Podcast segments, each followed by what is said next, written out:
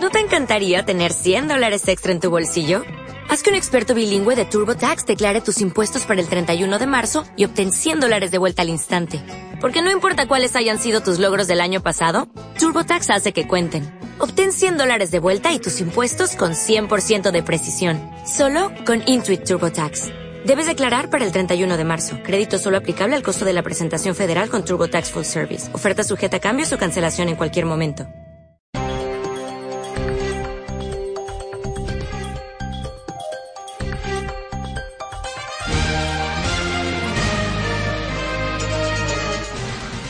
La reunión de la cúpula del episcopado venezolano en Roma con el Papa es un hecho excepcional que responde a una situación excepcional.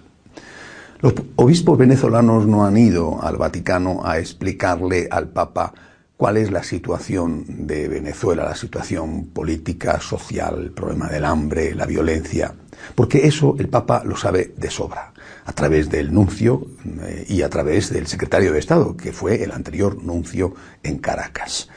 Los obispos venezolanos han ido al Papa a explicarle las consecuencias que tiene hablar de diálogo en ese país.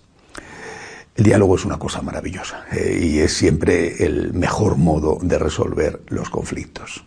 Pero ¿cómo se puede dialogar con alguien que tiene en la cárcel a una parte de aquellos con los cuales tiene que dialogar. Es decir, ¿cómo se puede dialogar con alguien que tiene una pistola puesta en tu frente?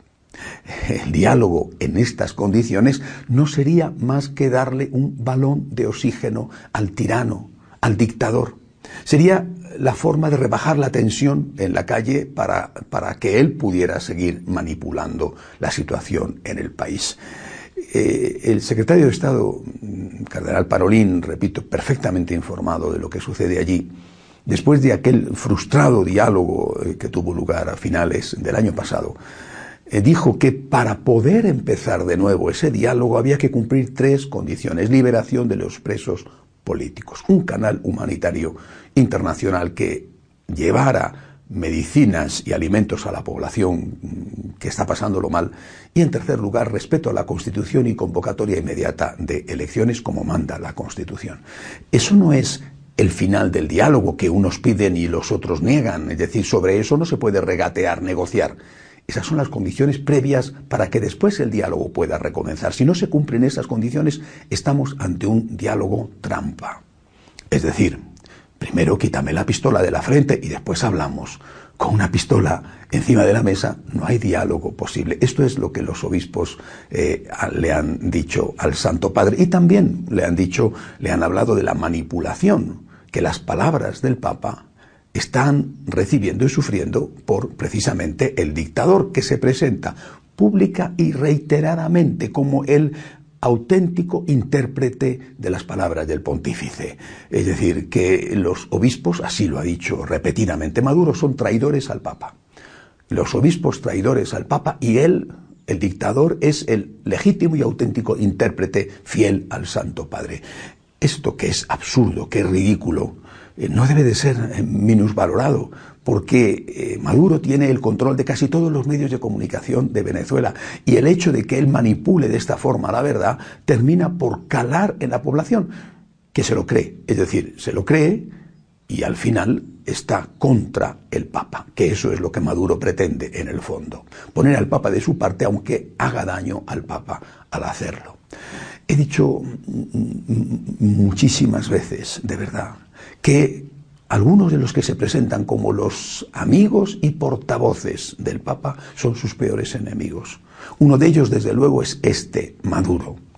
Eh, esta situación ha servido para que este diálogo, este encuentro de los obispos venezolanos con el Santo Padre ha servido para que al menos este, este falso amigo del Papa quedara desautorizado. ¿Por qué? Porque el Papa ha respondido a los obispos venezolanos apoyándoles claramente sin ningún tipo de fisura. Y la prueba ha sido que ha ordenado publicar en el diario oficial de la Santa Sede, el Observatorio Romano, ha ordenado publicar el texto íntegro que los obispos venezolanos le presentaron. Si hubiera habido algo, aunque fuera una pequeña cosa, con la que el Papa no hubiera estado de acuerdo, ese texto no habría sido publicado en el Observatorio Romano.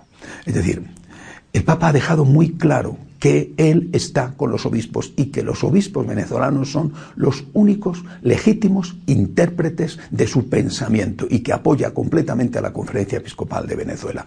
Vuelvo a repetir, este falso amigo del Papa ha quedado completamente desautorizado. El Papa no apoya a Maduro. Lo he dicho tantas veces ya, el Papa no apoya a Maduro, el Papa no está apoyando la dictadura en Venezuela. El Papa apoya a quien tiene que apoyar, que es a la Iglesia Católica en Venezuela, a esos obispos venezolanos realmente valientes, esforzados, auténticos pastores que están al lado de su pueblo.